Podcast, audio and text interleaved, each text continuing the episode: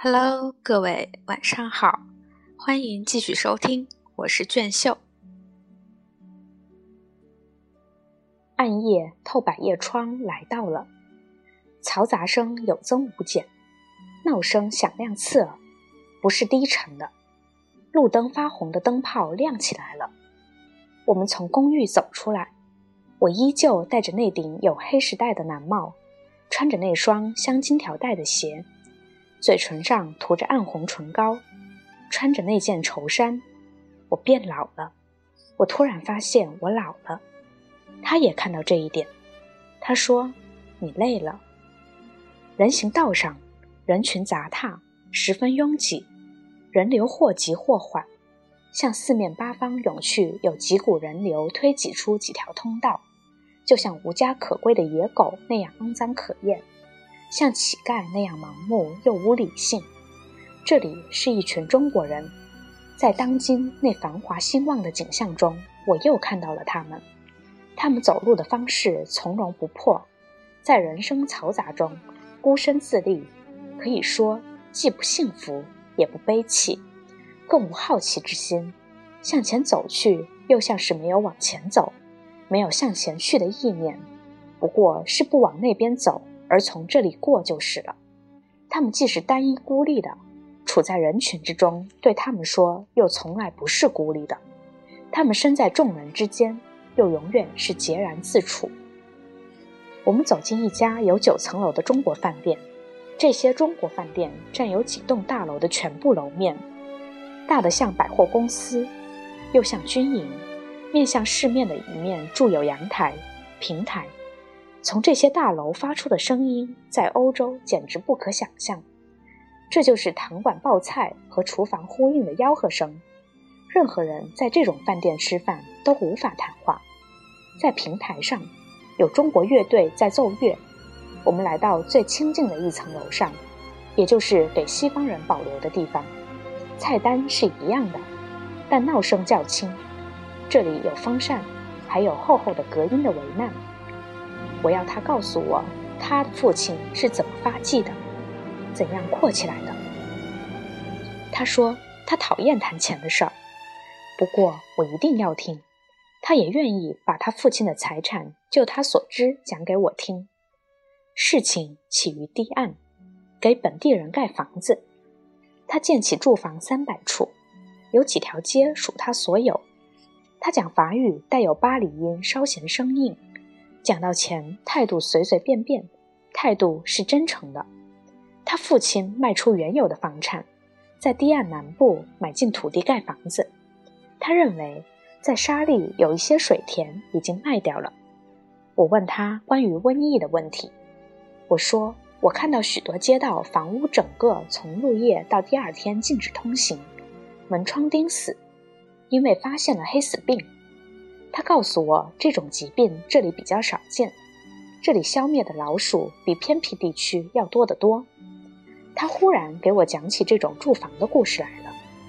这种里用房屋比大楼或独门独户住宅成本要低得多，与独家住户相比，更能满足一般市民居住区居民的需要。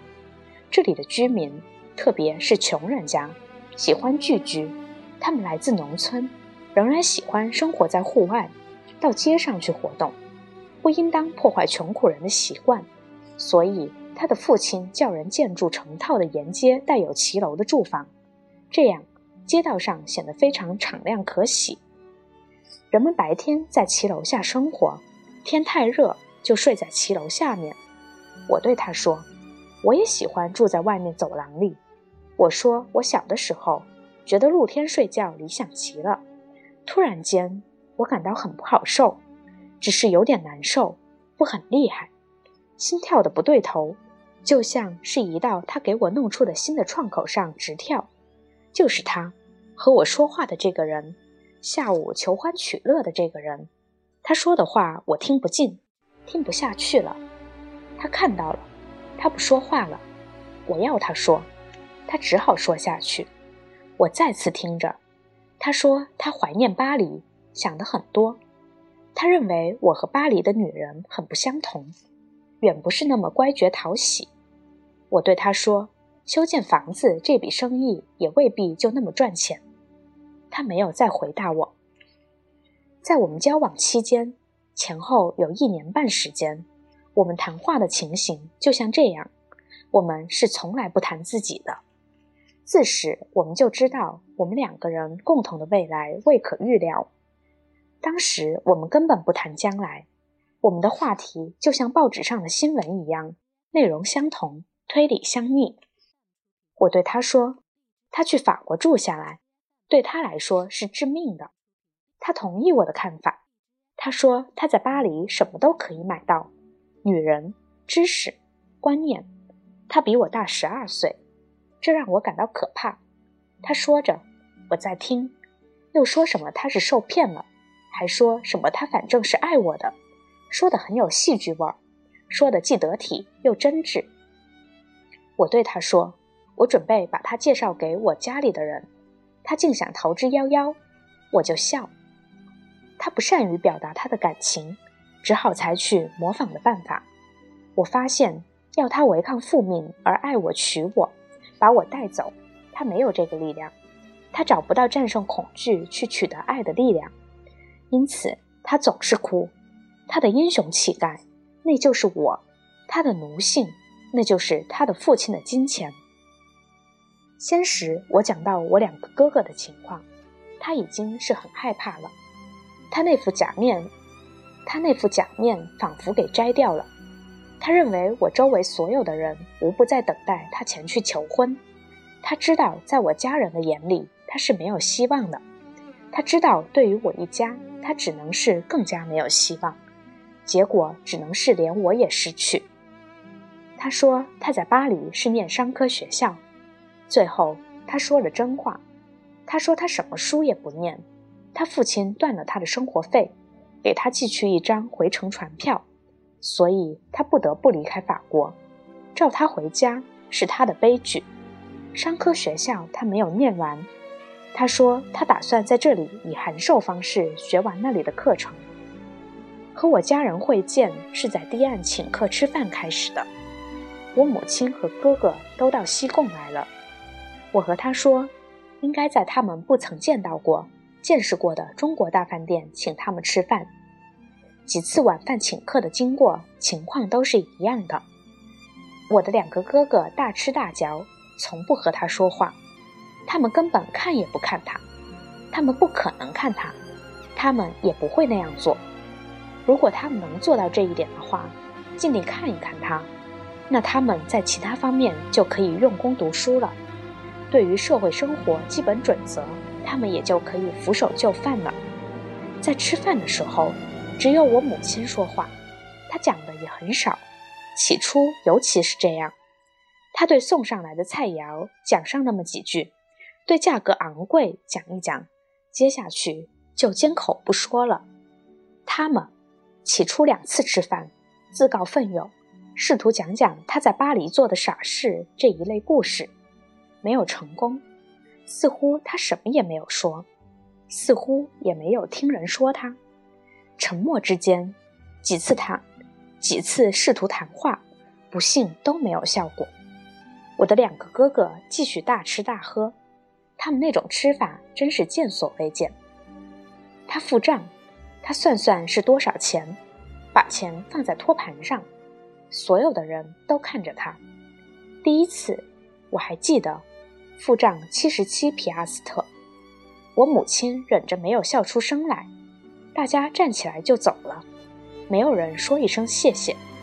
我家请客一向不说什么谢谢，问安、告别、寒暄是从来不说的，什么都不说。我的两个哥哥根本不和他说话，在他们眼中，他就好像是看不见的，好像他这个人密度不够，他们看不见、看不清，也听不出。这是因为他有求于我。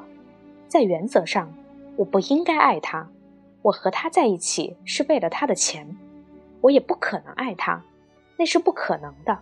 他或许可能承担我的一切，但这种爱情不会有结果，因为他是中国人，不是白人。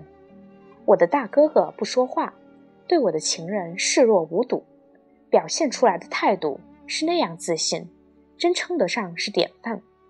在我的情人面前，我们也以大哥为榜样，也按照那种态度行事。当着他们的面，我也不和他说话。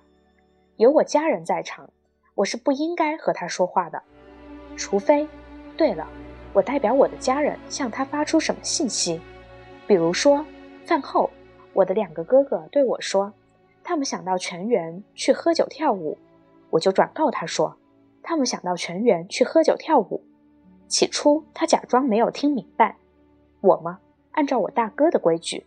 我不应该，也不准重复刚才讲过的话，不许重申我的请求。如果我那样做了，就是犯了错误。他有所不满，我就应该承担一切。最后，他还是给了回话，他的声音低低的，意在表示亲密。他说他想单独和我在一起待一会儿。他这样说，是想让这种活受罪的场面告一段落。我大概没有听懂他的意思。以为又来了一次背叛行为，似乎他借此指摘我的大哥对他的攻击，指出我大哥的那种行为，所以我根本不应该答话。他呢，他还在不停地说着，他竟敢对我说：“你看，你的母亲已经很累了。”我们的母亲在吃过堤岸这顿神奇的中国菜之后，确实昏昏欲睡。我不再说话，这时候。我听到我的大哥的声音，他短短说了一句话，既尖刻又决断。我母亲却在说他了，说三个人之中只有他最会讲话。我的大哥话说过之后，正严阵以待，好像一切都停止不动了似的。我看我的情人给吓坏了，就是我的小哥哥常有的那种恐惧，他不再抵抗了。于是大家动身去泉源。我的母亲也去了，她是到泉源去睡一睡的。